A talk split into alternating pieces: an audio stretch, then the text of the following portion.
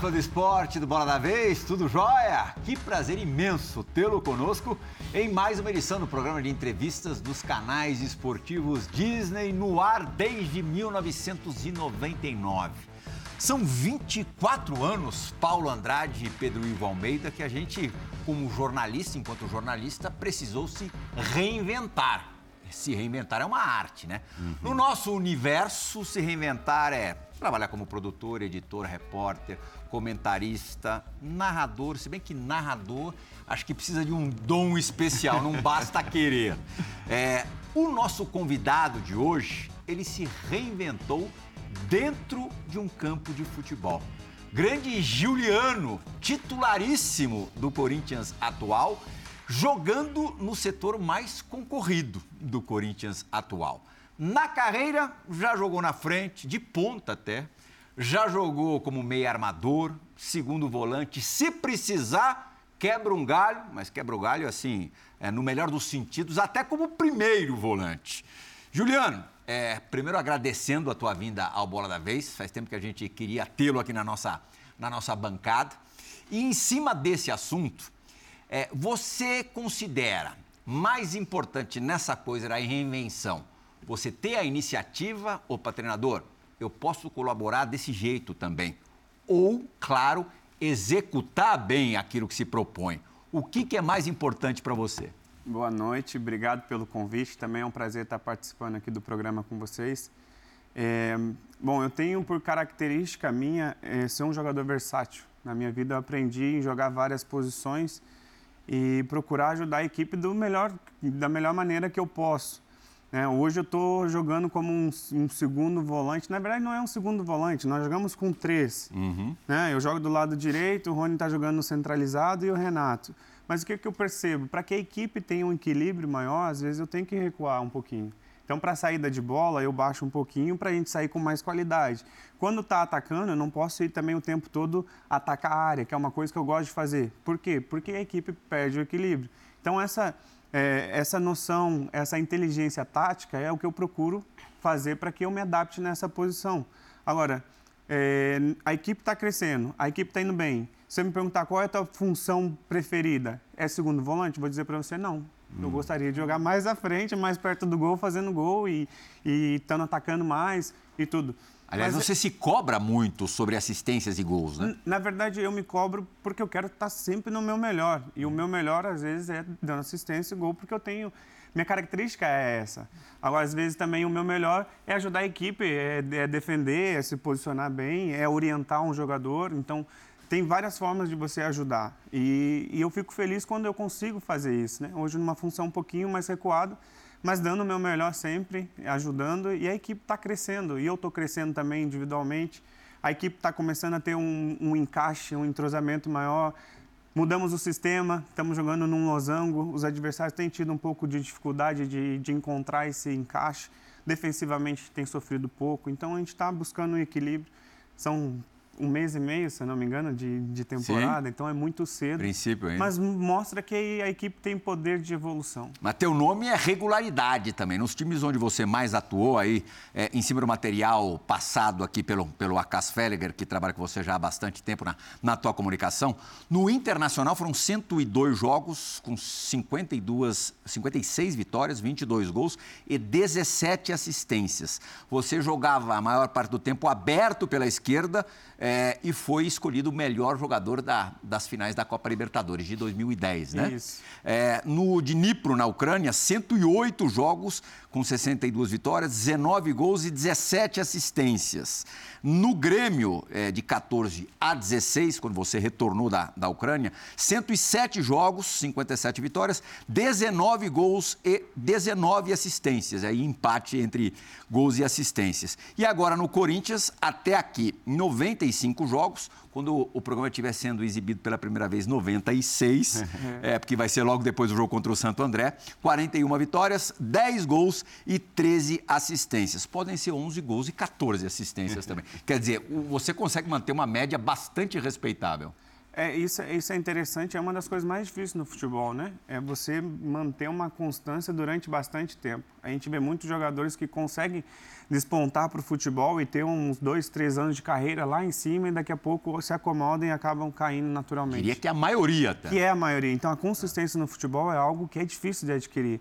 E aí entra muito a questão individual do atleta. É você ser atleta. Eu sou atleta, eu não sou jogador, eu sou um atleta. Hum. Eu me cuido, eu faço o que é preciso é, a minha vida toda. Eu trabalho com, com personal trainer fora, já tem 12 anos na minha carreira. Uhum. Eu entendi que isso é, diminui as lesões, diminuindo, diminuindo as lesões, eu estou mais jogando mais tempo, estou aparecendo mais, minha chance de fazer mais gols, fazer mais assistência, de ajudar. Ou seja, ao invés, o, o personal sai muito barato para mim, porque no final de contas, no final do mês, eu estou trabalhando. Claro. Duro seria se eu não usasse o, o dinheiro para gastar com o personal, não me cuidasse e vivesse machucado. Então, essa consciência eu sempre tive. É o chamado Desde... investimento, né? Eu invisto em mim. O maior e melhor investimento que o ser humano tem é nele próprio. E na nossa carreira é assim. Para você ter uma carreira consistente, você tem que ir no seu limite. Qual é o seu limite? Você tem que buscar esse limite. Então, uhum. isso eu sempre tive uma cabeça de desenvolvimento, de crescer. Eu preciso melhorar eu posso melhorar, no que, que eu posso melhorar, como fazer. Então, desde muito cedo, desde 20 anos, eu, eu tinha um personal na época, ele era, era espanhol, ele era meu fisioterapeuta também na Ucrânia, a gente começou a trabalhar junto e, e depois disso não, não teve mais volta. Então, esse entra o mérito do jogador, uhum. porque você passar por tantos clubes e manter desempenho é porque não, é, não foi sorte, foi muito trabalho. Sim, sem dúvida. Paulo Andrade, que fatalmente narrará na Copa Libertadores assistências e gols Amém. do Juliano pelo Corinthians. Possivelmente. Já narrei é, na passagem dele, principalmente pelo futebol do exterior, né? a bela passagem por vários países. Você falou ajudar, né? Foi uma palavra que você eh, repetiu algumas vezes, que você está sempre em campo pensando em ajudar da melhor forma possível. Eu queria saber sobre a ajuda que vocês, os trintões no bom sentido, e o Corinthians tem trintões de primeiríssimo nível, que tipo de ajuda vocês dão para os jovens? Porque o Corinthians tem essa cara, né? É, os experientes, né? os mais badalados, é, por tudo aquilo que fizeram em, suas carreiras, e você é um deles. E os jovens, jovens talentosos, alguns já até negociados. Como é que funciona essa mescla e o papel de vocês na ajuda do desenvolvimento da, da molecada? Você sentou o Rony, que joga uhum. muitas vezes ao seu lado, por exemplo. Bom, esse é um trabalho muito importante, porque é, é, é um trabalho que não, não fica só dentro do campo. Isso é uma experiência de vida. E eu citei o Rony, cito ele bastante, porque é um menino que, que colou em mim no ano passado.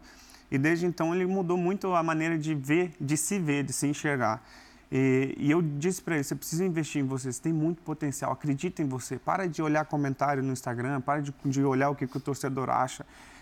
Se você jogar bem, eles vão dizer que jogou bem, jogar mal, vão te xingar. Então, você não é influenciado pela opinião dos outros. Você tem que saber quem você é e confia no seu trabalho, que você é bom, a tua capacidade física. Mostrei para ele algumas coisas ele, e ele falou: pô, você tem razão. E a partir disso ele mudou a mentalidade. Então, às vezes, é uma conversa de um jogador mais velho com um jogador mais novo, faz ele abrir a cabeça, o entendimento e dizer: Poxa, eu realmente eu posso seguir o exemplo dele porque deu certo para ele, está dando resultado. E a partir de então ele começa a desenvolver. No, dentro de campo é orientação mais do que tudo. É você é posicionar e falar para o menino: não é por aí, ó, você está carregando muita bola, Adson, peraí, não, solta, solta que é melhor para a equipe. Não, tá bom.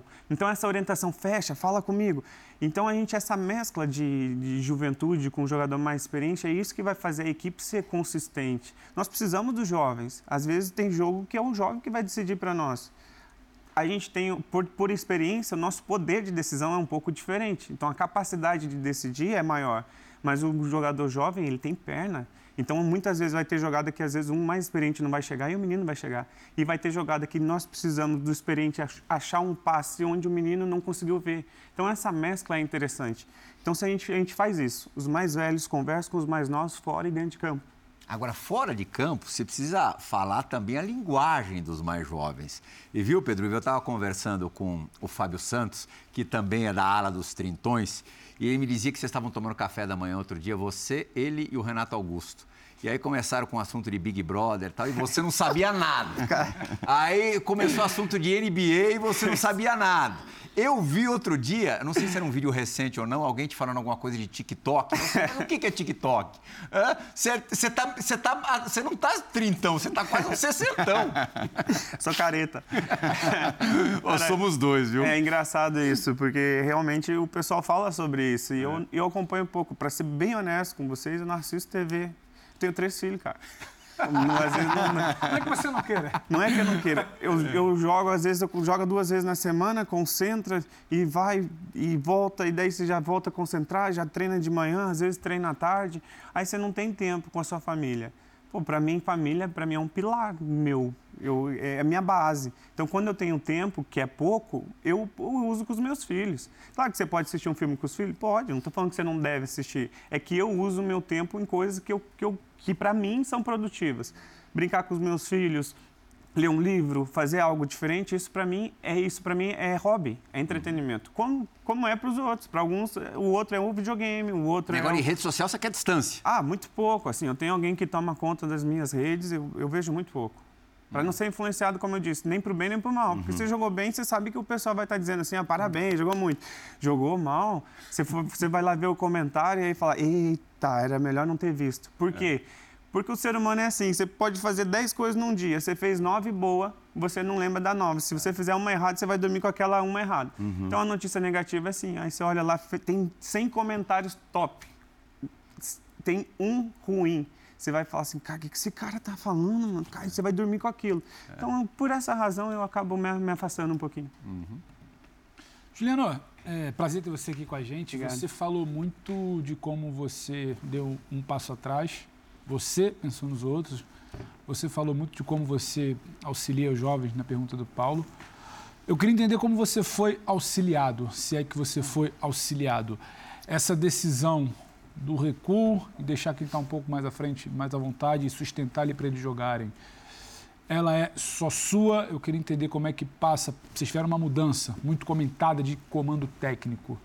Ela foi comentada com o Lázaro. O que, que o Lázaro trabalha com vocês? Porque eu acho que domina o noticiário a questão da relação pessoal que aconteceu com o Vitor, quem não se dava bem com o Vitor. Eu queria entender o trabalho dentro de campo. Que mudança que tem? Tem impacto? Tem dedo do Lázaro?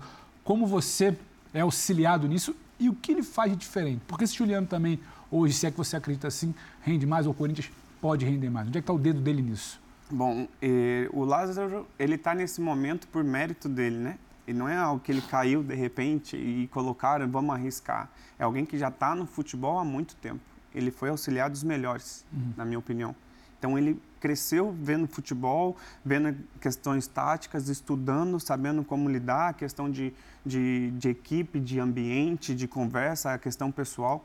Então ele conhece todos os jogadores. E o fato dele conhecer isso dá uma vantagem muito grande. Ele colo colocou as ideias que ele tem e ele entendeu as características da equipe. Não adianta a gente começar a jogar em transição se nós temos uma equipe que gosta de jogar com bola. Uhum. Não vai, não funciona. Você pode ir uma vez ou outra, mas você tem dificuldade. Quando você consegue encaixar as peças e você melhora o sistema, a, questão, o jogador fica livre para poder criar e começa a performar melhor. No meu caso, particularmente, ele chegou para mim e disse assim, no início da temporada, Juliano, ó, gente, eu quero trazer esse, esse losango com bola. Eu te vejo jogando aqui, ó, na direita, te vejo jogando na esquerda, te vejo jogando aqui na ponta do losango e eu também te vejo jogando de extremo, que talvez eu precise de alguma oportunidade. Então, são essas as posições que eu te vejo. Não são poucas. Ou seja, eu falei, Fê, ó, pode contar comigo. Falei, da, da, minha parte, você é o treinador, você decide, faça o que você achar melhor para a equipe. E não tem problema nenhum. Se você achar que eu não tenho que iniciar, tá tudo bem. Até aconteceu um episódio desse, dele me chamar e falar assim, Juliano, você não vai começar esse jogo recente. Uhum. Você não vai começar jogando esse jogo. Tava entre você e o você e o Rony, vai começar o Rony e você vai segurar. Falei, tá tudo bem, vamos embora. Eu sei, porque é era o momento. Era o melhor para o time. Eu entendi. Então, esse, esse, esse, essa comunicação aberta de você dizer, olha, faz isso aqui, faz isso aqui. E depois o entendimento individual. Por quê? Porque eu entendi que para eu poder jogar nesse sistema, eu teria que recuar um pouquinho e dar o equilíbrio que a pessoa, que, que a equipe precisava. Então, se eu jogasse como eu jogava no ano passado, num, sistema de losango, se eu começar a sair, sair, sair, a equipe perde o equilíbrio. Daí tem o Adson, daí tem o Renato, daí tem eu, vai ficar só o Rony no meio. A gente vai sofrer muito defensivamente. Por essa razão, eu falei, como é que eu jogo aqui nesse time? Né? Na posição que é mais concorrida. Né? Do Maicon, é, Fausto, Rony, Cantilho, são muitos jogadores de muita qualidade. Como é que eu me encaixo aqui? Renato, Paulinho. Uhum. Falei, eu quero jogar. Como é que eu me encaixo? Falei, então aí foi que eu fui me adaptando. Quando eu entendi que eu ia fazer uma posição um pouquinho mais recuada, eu conscientizei e disse, ó, eu tenho que jogar diferente. Eu não preciso pensar tanto lá na frente. E aí, por característica, eu comecei a dar uma saída melhor para a equipe de trás e nas vezes que eu fui, porque não foram tantas as vezes, mas as vezes que eu fui, eu fui muito mais eficiente. Tanto é que teve dois jogos seguidos que eu dei assistência, que eu participei bastante, consegui finalizar. Então eu consegui me, me encaixar. Não é, é, A ideia não é seguir com a temporada de caça ao Vitor Pereira, não. É, 20 dias atrás, o, o Fagner, teu, teu companheiro de Corinthians, veio aqui ao Bola da Vez e ele deu uma arrepiada boa no, no Vitor Pereira, mas eu nem, nem tô pretendendo isso de verdade. É, hum, até porque você, com o Vitor Pereira, na Copa do Brasil, foi o artilheiro da, da competição e por pouco não foram campeões juntos. Mas com o português, vocês tinham esse tipo de abertura que você acabou de, de citar, é, que tem com o Lázaro? Não, não tinha. Basicamente não tinha. Assim, eu particularmente, para mim, o tempo com o Vitor Pereira, para mim foi de crescimento. Por quê? Porque eu jogava pouco, ou seja, eu percebia que eu precisava treinar mais. Por isso, eu não estou jogando, alguma coisa está errada. Então, precisava me dedicar mais. Para mim, foi um tempo de, de resiliência, de paciência, de entender, de fazer, ó, faço parte do grupo e, e de, de crescimento individual. Agora, claro, nós tivemos nossos problemas e ele já não faz mais parte do Corinthians. Então, eu acho que, assim, com... a gente precisa parar de falar dele no hum. Corinthians. Entende? Porque é algo Virar a página. Já, já viramos, já passou. Hoje nós temos que falar do Fernando, do trabalho que ele está fazendo, do grupo que nós temos, dos jogadores. E é isso, a gente não pode ficar olhando para trás. Então, o Vitor veio, fez o trabalho dele, pode ter dado certo, pode não ter dado certo, ele teve os acertos dos erros, personalidade é de cada um. Não julgo o que ele fez, porque é uma, coisa, uma questão dele, individual, é ele como pessoa. Agora, ele já passou, a gente tem que olhar para frente. Você sabia que era possível ter no mesmo time Juliano e Renato Augusto? Sempre soube, uhum. porque nós funcionamos assim. Com o Silvinho funcionava assim. E ninguém falava que a gente não podia jogar junto. E tem características diferentes também, São né? diferentes, né? Uhum. São características diferentes. Então, eh, funcionou durante bastante tempo. Tanto é que a gente fez uma segunda, uma campanha no Brasileiro boa, com o time performando mesmo o Silvinho contestado. Classificação, é, classificação é, para Libertadores direta, então a gente teve um, teve um bom início. Depois nós não, nunca tivemos sequência, depois disso a gente não teve mais sequência. Então a gente, a gente tenta sempre estar junto, sempre que estamos jogando junto, a gente tenta se aproximar, mesmo sendo características diferentes, jogar junto, porque se conhece. Somos jogadores que temos a capacidade de leitura de jogo, de decisão, de, de achar um passe, de fazer um, dois. Então é importante você ter isso, né? Claro que vai funcionar em todos os jogos? Não, vai ter jogo que não vai. Vai ter jogo que você vai ter que mudar o estilo ou característica do jogador, mas está tudo bem, desde que você entenda o que é melhor para a equipe no momento e, e, e, aceitar. Não é questão corre mais, corre menos. Ah, vou, vou colocar você porque você corre mais. Uhum. Às vezes não, às vezes não é isso. O Corinthians tem uma série de jogadores, e você está nessa lista, que tem contratos vencendo no final de 2023. Como você não se liga muito em televisão, então eu vou te ajudar. vou te trazer uma notícia boa. Por favor. É, eu ouvi essa semana, acho que é na Rádio Transamérica, eles fizeram uma enquete colocando os nomes dos jogadores do Corinthians para a torcida do Corinthians votar. Pô, tal, tal, tal e tal, com contratos terminando em 2023. Você renovaria de quem? Tal. Então estava lá a enquete para é, o torcedor do Corinthians responder. E a esmagadora maioria respondeu que o seu renovaria sem pensar duas vezes. Como é que está a conversa? Qual é a sua perspectiva? Se é que existe uma conversa? O que você espera? Bom, eu particularmente eu espero a renovação e é o que eu quero. Eu estou feliz. Eu disse outro dia numa entrevista, eu estou feliz, me sinto completo, porque eu encontrei não só futebol, encontrei significado, propósito de vida. Então, eu estou acrescentando várias áreas da minha vida. É, familiar, meus filhos estão bem, minha mulher gosta de São Paulo. Não. Então, é, é muito cedo para falar de renovação, porque nós ainda tem, tem muita coisa que vai acontecer durante o ano. Mas eu, eu, a minha vontade é permanecer, a minha vontade é renovar, eu me sinto feliz, eu estou feliz, eu estou onde eu tinha que estar. Tá. Então, isso é o maior sentimento que eu posso ter. A diretoria te sinalizou alguma coisa nesse sentido? Não, aí não houve conversa. É, que, é, de novo, né? nós estamos há um mês e meio somente conversando. Normalmente os clubes esperam um pouco mais para conversar, uhum. faltando seis meses e tudo. Não sou jamais um jogador jovem. Se você é um jogador jovem e falta um ano de contrato, o que, que você faz? Você renova imediato, porque o jogador pode ser vendido ou pode ficar livre no mercado. Uhum. Quando se trata de um jogador um pouco mais experiente, o clube ele segura um pouco mais com o direito e como tem que segurar porque você não sabe como é que é a questão de performance, questão de lesão, e o clube ele está se precavendo, né, uhum. né, de certa forma. Para a questão do atleta, o atleta fica, poxa, será que eu renovo? Será que eu não renovo? Mas eu estou muito tranquilo em relação a isso, porque eu fazendo o meu melhor, eu performando, eu tendo desempenho, a renovação é uhum. consequência. Juliano, só para completar aqui, passar para o Playhall e para o Paulo, você, você toca num ponto de eu sou muito realizado, eu estou muito feliz, a minha esposa está muito feliz em São Paulo e é frequente, sempre que a gente vê algum jogador que já bateu lá fora, fez sua vida lá fora e volta, ele cita muito a realização de estar no Brasil. Parece ser algo que, independentemente do clube, da fase, o Corinthians em algum momento viveu pressão ano passado, tem que dar resposta de resultado. Ah, no teu primeiro treino teve, é. teve, teve protesto, não teve? Está, estar Foi no primeiro? Foi no primeiro. Estar no Brasil parece que satisfaz. A gente viu um William que não esteve feliz no Brasil, bateu e voltou pela pressão. O que é essa satisfação exatamente? É muita frieza que se vê lá fora, você sente falta daqui, adaptação de família em algum momento. Se tem realização financeira lá fora, talvez não tenha uma plenitude familiar. O que, que mexe com esses jogadores que voltam aqui? Parece que vivem essa plenitude só aqui. Olha, é difícil de falar porque é um caso muito individual, né? De uhum. pessoa para pessoa. Uhum. No meu caso, essa plenitude ou esse sentimento de felicidade é porque eu consegui é, me encontrar em outras áreas da minha vida. Porque muitas vezes nós, os jogadores, pensam que ele é só jogador de futebol 24 horas por dia e não pode fazer mais nada. Eu vivo isso e eu, eu só faço isso. E não. E eu consegui abrir a cabeça para outras coisas. Então eu gosto de, de andar em conversa sobre investidor, eu ando com um cara que constrói, eu falo sobre inteligência emocional com um especialista, eu vou conversar com um pastor que é um amigo. Então, abre horizontes. Aí quando você abre o horizonte... você não tem isso lá fora? Não tem. Por quê? Porque você não tem um ciclo de amizade, você não tem pessoas... Tem pessoas capacitadas, mas você não, não tem esse, é, essa conexão, né? Outra, o idioma também é difícil para muita gente, muita gente vai para fora não fala. Então você e o povo também não é um povo muito aberto. Então o brasileiro gosta de se conectar com os outros. E aí isso faz com que você tenha esse sentimento de felicidade. Você fala que você passou alguns sufocos, né? 2014, quando a Rússia invadiu a Crimeia, você jogava ali pertinho, né? Foi. É, jogava no Dnipro Isso. e teve que meio que fugir de lá. Foi uma sensação, foi uma sensação muito, muito difícil, assim, muito doida que eu vivi. Eu não consigo nem imaginar o que os meninos viveram agora, porque eu estava lá e eu estava sozinha, minha esposa estava grávida, estava no Brasil, e aí o, o cônsul brasileiro me ligou e perguntou: "Você tá, tua família está aí?" Eu disse: "Não, não, estou sozinho." E aí eles falaram: oh, "A Rússia está cercada, fica atento que qualquer momento a gente está te colocando no avião."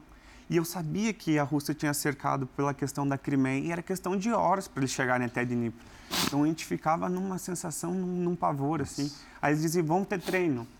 E daqui a pouco mandava mensagem, oh, não tem mais treino não, fica, fica em casa.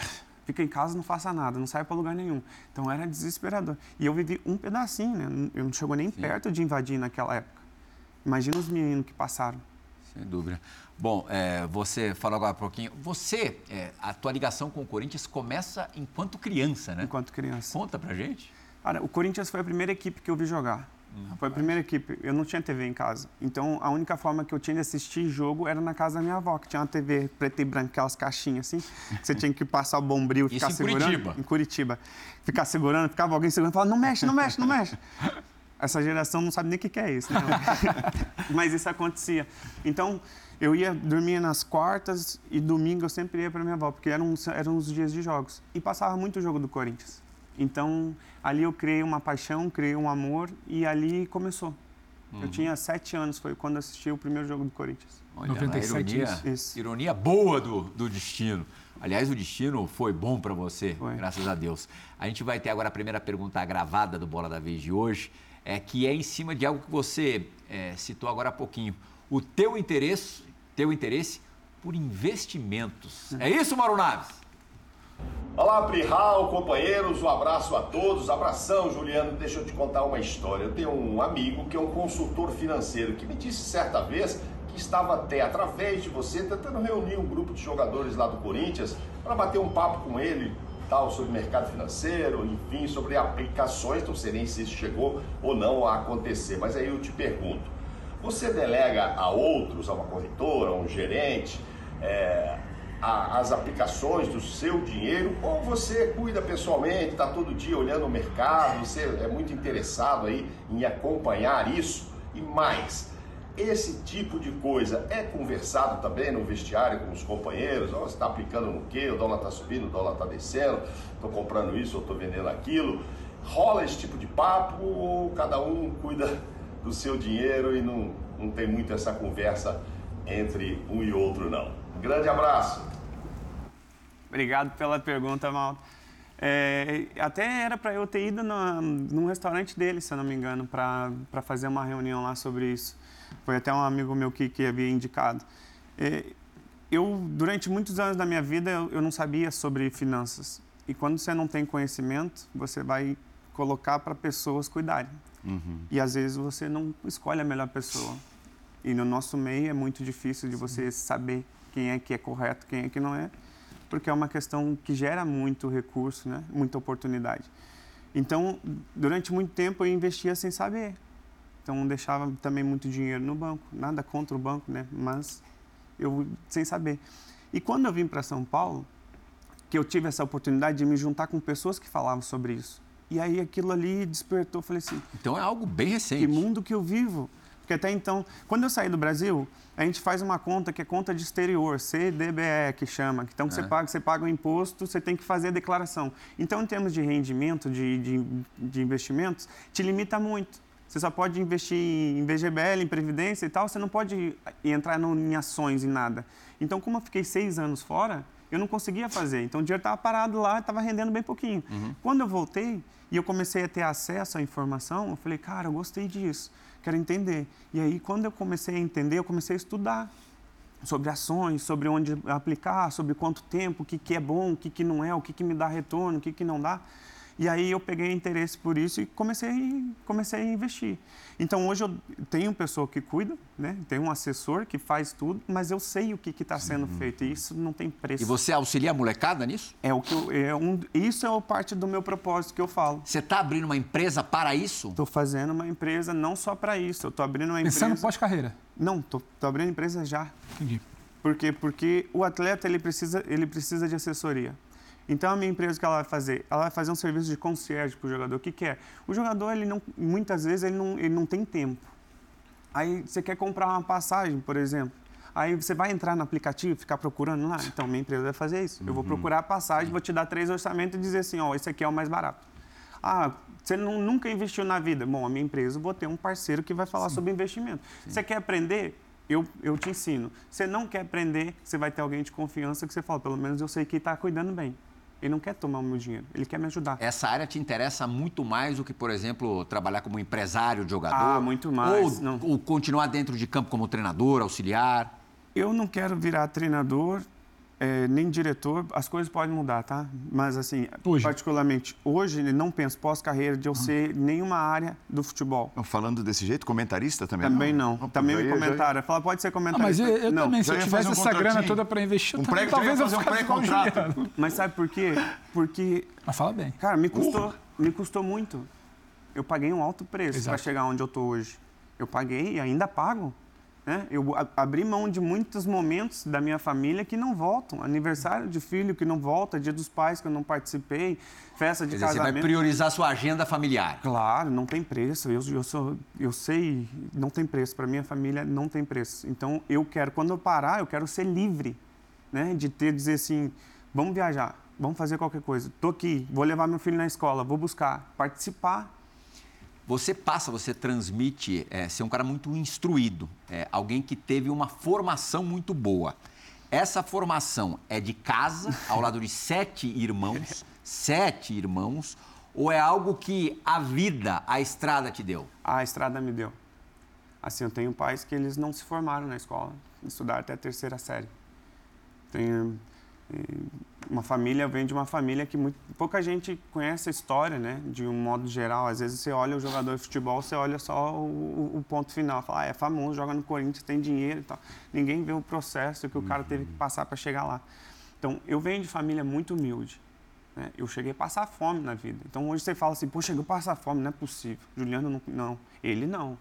Entende? Porque eles não conhecem a dor mas a dor é, é, ela é real. Então a vida me bateu tanto, tanto, tanto, me calejou tanto eu que eu tive que, que quando você dormia com fome, a sua mãe que te falava para tomar um copo d'água? Minha mãe me dizia. Já, eu, tinha, eu tinha nessa época, de sete anos, eu estava com fome, chorando, e eu dizia, mãe, é, tô com fome. E ela dizia, filho, bebe água e dorme.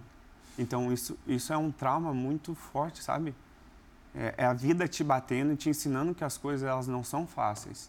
Então, que você precisa lutar e que você precisa correr atrás do seu sonho. Para mim, não tinha plano B. Não é? Vai ser jogador, vai ser outra coisa. Não tem. Era plano A o tempo todo. Eu tinha que dar certo, porque tinha muita gente que dependia de mim. Então, como é que eu ia dar errado?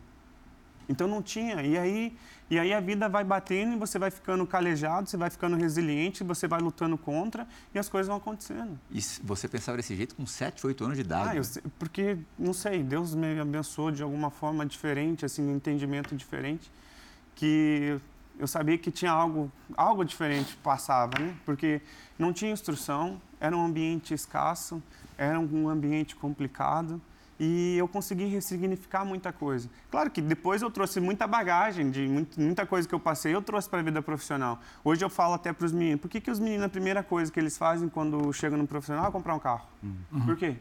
Porque eles precisam ser aprovados pela sociedade, Exato. eles precisam ser uhum. aprovados pelo ambiente que eles é são. Isso. E às vezes eles estão comprando aquilo por uma, alguma coisa que eles passaram na infância.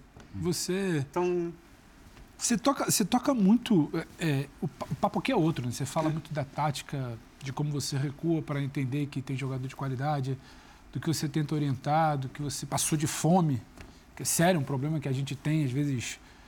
E, e me parece que a sua relação com os mais jovens, na pergunta do Paulo, ainda pegando uma carona, ela vai muito além do dentro de campo. E você toca num ponto que parece que é bobo, mas é a relação com a rede social. Você fala, eles se abalam muito com rede social. O que, que você vê do jovem, não só do Corinthians, mas dos jovens que você conversou no meio do futebol? Como é que você vê o jovem de hoje, que ele se abala com rede social, ele precisa comprar um carro para se afirmar, ele não tem a cabeça do Juliano, que já passou dos 30 e viveu fora e hoje está pensando no futuro dele, com gente que constrói, que investe. O que, que, que mais te preocupa nesse jovem do futebol e do brasileiro? A primeira coisa que mais me preocupa é que o jovem ele não tem consciência disso porque ele acha que ele começou, que ele está no profissional, que ele começou a ter um bom salário, ele acha que ele já não precisa de ajuda, ele é autossuficiente. Ou seja, não preciso investir porque eu tenho um salário entrando todo mês e vai durar cinco anos de contrato, então eu estou tranquilo. Eu vou comprar um carro, mas eu não sei que eu, quanto que eu tenho que pagar de PVA ou de seguro. Ah, vou fazer tal coisa, mas eu não tenho conhecimento. Então, o que mais me assusta nessa geração de jovens é eles, eles não estarem preparados para o momento. Todo mundo carrega eh, problemas. Só que nós trabalhamos no futebol é onde a gente está exposto o tempo todo. Então é uma fala maldita, aquilo vira um boom. É um jogo bom, você já é o melhor. Um jogo ruim, você não presta, você tem que ir embora. Então, Extremo você, sempre. Você está sempre lidando com isso. Ainda mais no Corinthians. Como é que você vai lidar com isso? O jovem vai lidar com isso se ele não tem instrução, se ele não tem uma base familiar, se ele não tem uma cabeça desenvolvida. É difícil. E... Por isso, desculpa. Imagina. Ele, é, é difícil. Por isso que ele não consegue manter rendimento e performance por muito tempo. Porque ele saiu do zero, foi a 100. Não é só o posicionamento em campo. Não é. Não é, nunca foi. É por isso que eu, eu falo sobre isso, e isso é que é o que queima no meu coração, porque no final do dia, eu não estou falando de atleta, do jogador, estou falando de uma pessoa.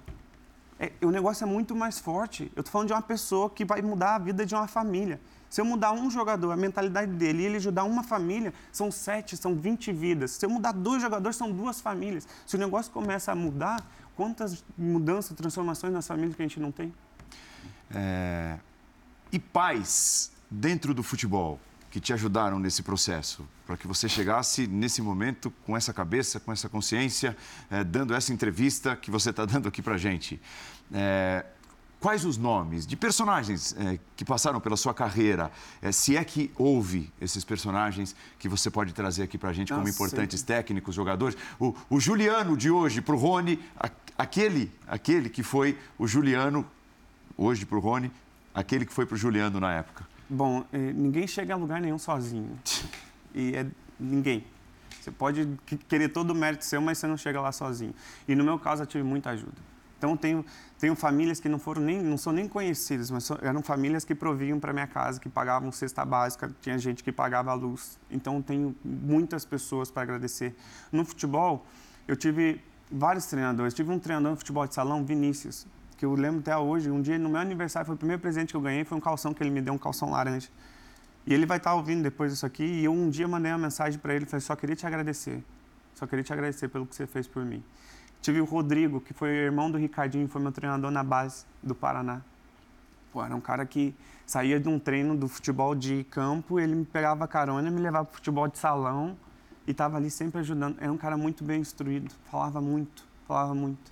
Então, ah, eu teve Paulo Bonamigo, um treinador que eu tive, Silas, outro treinador. Foi meu primeiro treinador, foi Silas com Paulo Bonamigo no Paraná. Eles que me lançaram, 16 anos, me botaram para jogar num clássico.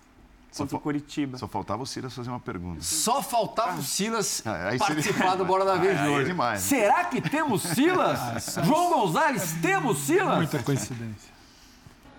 Fala, Juliano, para você, ainda sou o professor Silas, né? Da nossa época de Paraná Clube. Lembro que nós subimos você com 16 anos, lá no Paraná Clube, o Zete e eu. E a minha pergunta para você é o seguinte: é, o que mudou do Juliano que a gente subiu para o Juliano de hoje, depois de toda essa sua estrada na Europa e agora voltando para o Brasil? Um beijo grande. Obrigado, Silas. Um abração para você. Não Obrigado tem como não pergunta. gostar do Silas, né? Bom, um cara sensacional. sensacional. E ele ainda foi meu rival no Grêmio. Na época que eu estava no Inter, ele foi meu rival no Grêmio. É, bom, o que, que mudou? A questão de maturidade, né? As experiências que você passa, elas, elas, elas te calejam.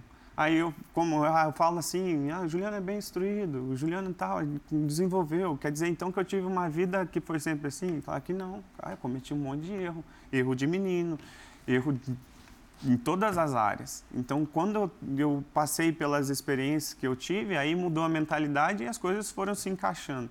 Então, mas desde o início, quando eu tinha 16 anos, eu sabia que eu podia chegar, que eu podia ser profissional. Eu já era profissional, mas digo, eu posso mais, eu posso mais. E o Silas e o Zete foram os dois treinadores que acreditaram muito em mim no treino. Aí, às vezes, batia pênalti, aí não errava, não errava o pênalti, batia um, batia dois, aí eles falavam assim, bate mais um. Aí eles ficavam no ouvido assim, ah, você é bom mesmo, hein? Quero ver, você é bom mesmo. Tá? Então, desde isso aí, era uma, era uma fala simples, mas aquilo ele já estava te instigando. Vamos ver como é que você lida com elogio. Cara, então, isso você traz. A experiência... De sentindo também. É, de sentido. Então, as experiências que eu tive me fizeram ser mais maduro, mas eu sempre tive uma consciência de que podia chegar. Uhum. Momento, assim, específico, mais emocionante que você passou no campo de futebol foi naquela Libertadores de 2010, quartas de final contra o Estudiantes? Ah, o foi, gol da fumaça? Foi, foi, foi inesquecível aquele momento, porque era 43 do segundo tempo. Eu não era titular também, naquela época lá, de, do, que era o Jorge Fossati, o treinador. E tem uma história legal que eu conto, até, até depois contei no filme. É, o Jorge Fossati, ele colocou o Eduardo, o Edu, atacante, ele falou, Edu, você vai fazer o gol da vitória. Ele botou, acho que o Walter, não lembro, ele colocou um outro e falou: Você vai fazer o gol da vitória. E para mim ele colocou: Vai lá, menino. vai lá. Ele não falou nada. E eu entrei no jogo, 43, o pessoal fazendo festa, aí o Andrezinho acha um passe, eu chuto, a bola está indo assim, parece que ela vai fora. Sim. Se você olhar na imagem, ela está indo fora. E aí Deus falou assim, hoje não, né? Bateu ali e entrou. E ali foi um momento que eu fiquei... Não, o Inter estava sendo eliminado. O Inter não seria bicampeão da Libertadores se não fosse você. Simples assim. Foi, foi um momento, então foi um momento muito histórico ali para mim, como foi um divisor de água, sabe? Depois, claro, tive gol na final e tudo foi, Sim, foi claro. campeão, mas se não fosse é, o ali, gol contra o São Paulo na semifinal, 1 a 0 é, no Beira-Rio é gol seu. Foi. É. Aí na final, primeiro jogo, eu faço gol também de cabeça lá, no, lá contra o México, o Chivas, faço gol no jogo de volta. Então eu fiz gol em todos os jogos decisivos do mata-mata. E eu fui o melhor jogador da Libertadores daquele ano e eu não era titular absoluto. Então... Quando você perambula por Porto Alegre, é, você é mais requisitado Aí a gente está vendo aí, ó, o gol da, da fumaça que você acabou de, de relembrar e descrever. Acho que você não, não deve cansar de ver esse, esse lance nunca.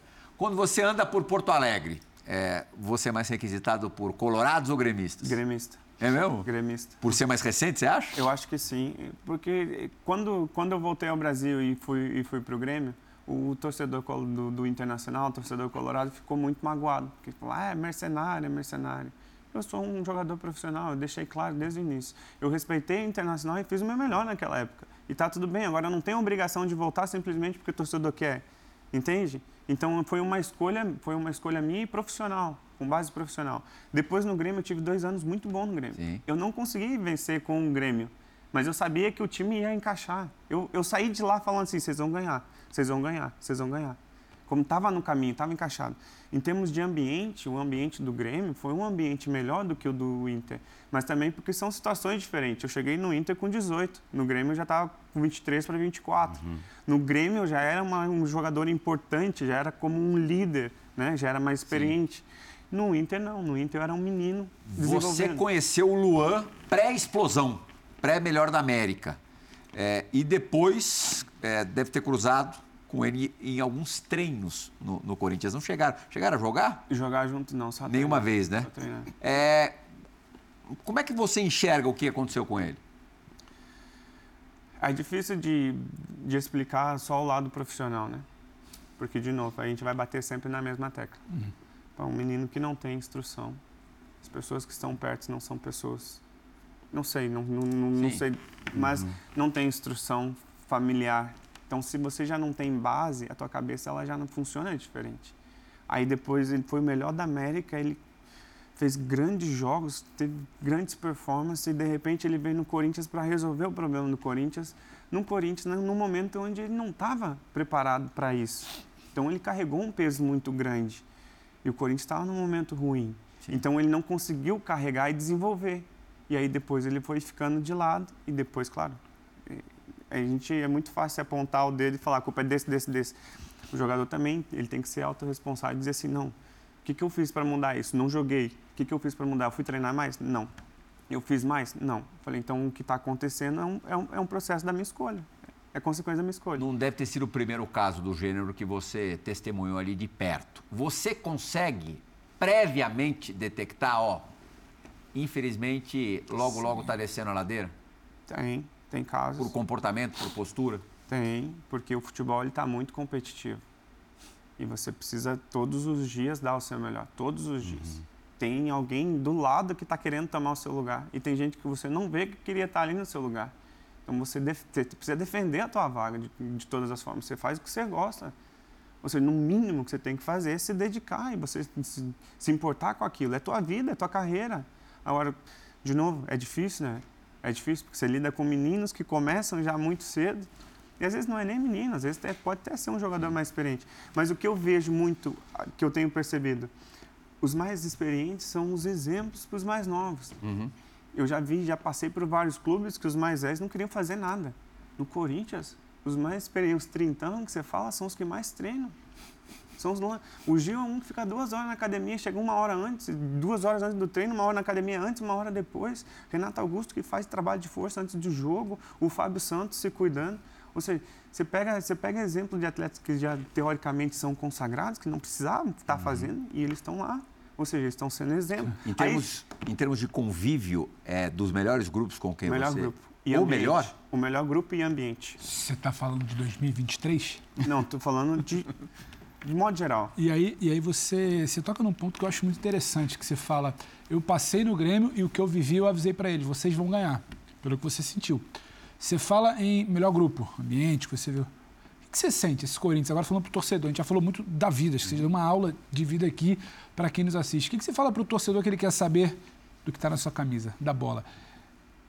Com a sinceridade, esse grupo ele tem cara de quê? Esse Corinthians atual, ele chega aonde? Porque é um questionamento, que ele teve um processo ano passado, não bateu, e fica aquela questão, e esse trabalho desse ano, ele vai, mais uma vez, só ter bons momentos? O que, que você sente? Esse grupo vai chegar aonde e por que, que você acha que vai chegar em algum lugar? Eu creio que nós vamos vencer título esse ano eu me coloco, assim, minha opinião, né? eu posso dizer o que eu quiser. eu acredito que a gente tem capacidade de vencer pelo menos dois títulos. Isso não é arrogância, não é prepotência de jeito nenhum. Eu confio na minha equipe. Aí você fala assim, é difícil? Claro que é. É muito difícil. Como tem 20 equipes que podem ganhar o Campeonato Brasileiro, tem Libertadores, tem Copa do Brasil, tem, tem um monte de competição. Agora, eu sei o que a gente faz e a gente fala sempre do trabalho, trabalho, trabalho. E, e o trabalho que nós estamos fazendo está sendo espetacular. A entrega de todo mundo, o ambiente está bom, nós confiamos no Lázaro, nós estamos crescendo. Vai ter oscilação do ano? Claro que vai. Sim, claro. Uhum. Nós precisamos, talvez, de mais gente? Provavelmente, posições específicas, jogadores de qualidade para agregar. Agora, nós temos capacidade. E eu, então, a mensagem para o torcedor é: nós vamos brigar por títulos. Não tenha dúvida, nós vamos brigar por títulos. E o Corinthians tem, e já não é de agora, não é nem só com esse grupo, mas a característica de imbatível praticamente dentro de casa e com mais dificuldades fora de casa. Né? Não consegue manter o mesmo padrão. Mas eu quero trazer o lado positivo dessa história, que é a Neoquímica Arena, jogar diante da torcida do Corinthians. Você é um cara experiente, já defendeu grandes times no Brasil, é, já passou, por exemplo, pela Turquia, onde são fanáticos. Torcida do né? Fenerbahçe. Torcedores, são malucos no bom sentido. O ambiente, já que você citou, da Neoquímica Arena, da torcida do Corinthians, é realmente diferente de tudo aquilo que você, você já viveu? É totalmente diferente. É. é totalmente. Porque é um torcedor que ele te incentiva o jogo todo, né? É o jogo todo. E às vezes, quando nós sofremos um gol, eles gritam ainda mais. É o tempo todo, não existe isso de vai. O cara começou, errou um passe, errou outro. Como a gente vê nas outras, nas outras equipes, nas outras torcidas. Eles apoiam o jogo todo. Depois, na hora de cobrar, eles vão cobrar. Mas ali dentro é 45, 90 minutos em cima, em cima, em cima. Então, isso faz muita diferença. Nós estamos habituados a jogar em casa, nós temos muita força dentro de casa. Depois também é verdade que a gente precisa melhorar jogando fora. Uhum. Esse ano até que a gente está tá começando, tá começando a melhorar. Ganhamos um clássico fora de casa contra o São Paulo, depois empatamos contra o Santos fora de casa jogando melhor.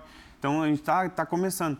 Mas não tem como comparar. Nós dentro de casa somos muito fortes. Na, compara na, comparação com a torcida do Fenerbahçe da Corinthians? Da Corinthians porque é diferente. Né?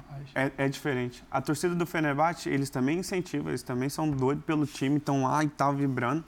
Só que eles não são o tempo todo às vezes, se o time estiver mal, eles já voltam um pouquinho contra o time. Hum. E aqui não tem isso. Eles vão cobrar. O Corinthians, a torcida do Corinthians, é, depois do jogo, eles vão cobrar. A característica Mas... mais é, forte, mais marcante do, do corintiano é que ele não vai vaiar antes do é apito final. É apoio incondicional o jogo é. todo. É. A gente vai ter agora é, a última participação gravada. Várias, assim. Uma. Vinda é, de um garoto multifaces ou multivozes, multi-imitações. Ele trabalha no, no site Meu Timão, não sei se você conhece, Gabriel Ramos. Ele tem uma imitação do VP que é sensacional, que não está nessa gravação que ele fez para a gente. Mas vamos, a gente vai ouvir outro. Eu acho que não tem VP, não, mas tem outros, outros personagens do futebol brasileiro. Fala, Gabriel! Fala, Plihal, fala, Juliano, amigos do Bola da Vez. Bom, estou aqui hoje para poder perguntar uma situação para o Juliano em relação a Corinthians, mas não estou sozinho. Estou com ele, Tite. É um enorme prazer estar aqui no Bola na Vez para perguntar ao Juliano como está sendo essa nova adaptação numa posição, digamos assim, um pouquinho mais recuada, se é o que foi o que eu entendi que Fernando Lázaro está fazendo contigo. E o Gabriel queria falar outra coisa, certo? É verdade, Juliano. Cara, queria que você falasse um pouquinho da sua relação também com o Rony. Ele que diz que te considera praticamente um pai, certo? É isso. Prazer estar participando e. Não, pera, pera, pessoal, beleza? Fernando Lázaro aqui. Queria agradecer o Juliano por tudo que ele vem fazendo. Um grande abraço, sucesso pra gente. Esse ano vamos em busca de muitos títulos. Valeu, valeu, gente. Um abraço. Ah, esse moleque é um fenômeno. Cara, é Você é bom, já respondeu sobre jogar yeah. mais recuado e da tua relação com o Rony. A gente não podia perder esse vídeo. Oh, e hipótese cara, espetacular, espetacular. Gostou, Muito, né? Igual, igual. Talento igual. puro. É, agora, já que o Tite é, pediu aí rapidamente a palavra, o Tite, quando chega à seleção brasileira, é, te convocava, te convocou, mais do que te convocou, você era uma espécie de símbolo daquele, daquele trabalho inicial do Tite em 2016, Sim. né? E, e, até, até o ciclo de 18, o Juliano era debatido no pré-copa. Sim, parou de ser chamado um semestre antes da convocação semestre. final. Exato. É, como é que foi para você, primeiro, ter estourado na seleção do jeito que foi, com o Tite que você já conhecia. Vocês tinham trabalhado juntos, né? No, trabalhado no, no Internacional. internacional. É, e depois ter sido esquecido. Bom, foi ali eu tive, passei por um processo difícil de Copa do Mundo, né? Porque e, o Tite me levou para a seleção e no início eu era contestado, Sim. né? Porque eu, não, não, eu nunca fui esse jogador não era um nome comum. nome é comum na seleção. É. Mas aí, a partir do momento que eu fui para as convocações e, e, aí eu entro, começo a performar, a jogar bem, meu nome já não é mais já não é mais contestado, eu já faço parte do grupo. Sim. E eu fui até a final, acho que não foi nem um semestre, acho que foi, foram duas convocações antes que eu perdi Sim. do mundial, né? antes do antes do mundial. E aí eu acabei não sendo convocado. Então aquilo me trouxe muita dor, porque o meu sonho maior, máximo de jogador é você representar o seu país num campo, numa Copa do Mundo. Mas depois eu entendi, eu consegui perdoar o Tite. Você conversou com ele não, alguma nunca, vez sobre isso? Depois nunca mais tive, nunca mais encontrei ele. Né? A gente não, nunca mais falou sobre isso. É, e faz parte, né? e a função dele é muito difícil. Ele tem que escolher, fazer uma lista e ele fala assim: esse aqui me serve em três posições, ele me serve em dois, e agora o que, que eu faço? Tem que levar um e, e ele tem que escolher. A função dele é escolher. Então, Faz parte. Muito bem, Fã Esporte. Bola da vez recebendo hoje Juliano, meio-campista do Corinthians, jogador importante deste Corinthians de 2023. E você disse, Juliano, no comecinho do programa, é, você passou para a gente, está vivendo uma fase de muito equilíbrio, sobre todos os aspectos, é, profissionalmente, pessoalmente, na família. Como é que você encontrou esse equilíbrio? Houve algum acontecimento específico para você ter alcançado esse equilíbrio?